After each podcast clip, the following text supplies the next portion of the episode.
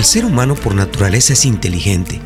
Tiene la capacidad de discernir, de interpretar y ver su realidad.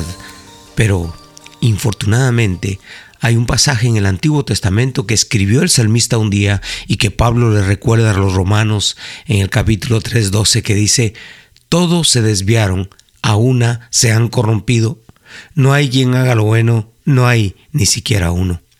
Uno de los grandes problemas que el ser humano ha tenido es que se desvió, cayó de la gracia de Dios y eso lo ha pervertido y lo ha convertido en un ser irracional muchas veces, en un ser incapaz de reconocer su realidad.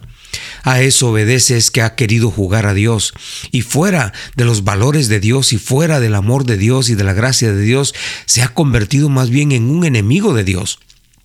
Hoy en día hay muchas personas que se han levantado tratando de reinventar a la humanidad, reinventar los valores, reinventar los principios que ya están establecidos y que han funcionado.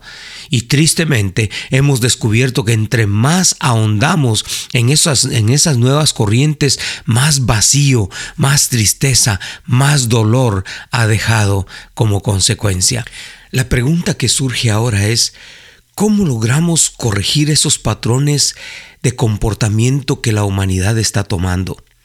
Están bregando, luchando, peleando y deseando una nueva humanidad, pero lo único que están logrando es destruirla. En primer lugar, de acuerdo a los patrones que estableció Dios, es volver a su palabra. La palabra de Él tiene los principios fundamentales de cómo desarrollar una vida, de cómo desarrollar una familia, una sociedad, una comunidad. No podemos dejar en manos de los nuevos ideólogos todo este tipo de pensamientos, ideas modernas que supuestamente le llaman progresismo y lo único que están logrando es destruirnos. Por favor, volvamos a la palabra de Dios. Recordemos que allí está la verdad y la palabra de Dios no es una sugerencia para la humanidad, sino es el patrón, es la guía que debe de llevarnos por el camino que la humanidad necesita tomar. Considérelo seriamente.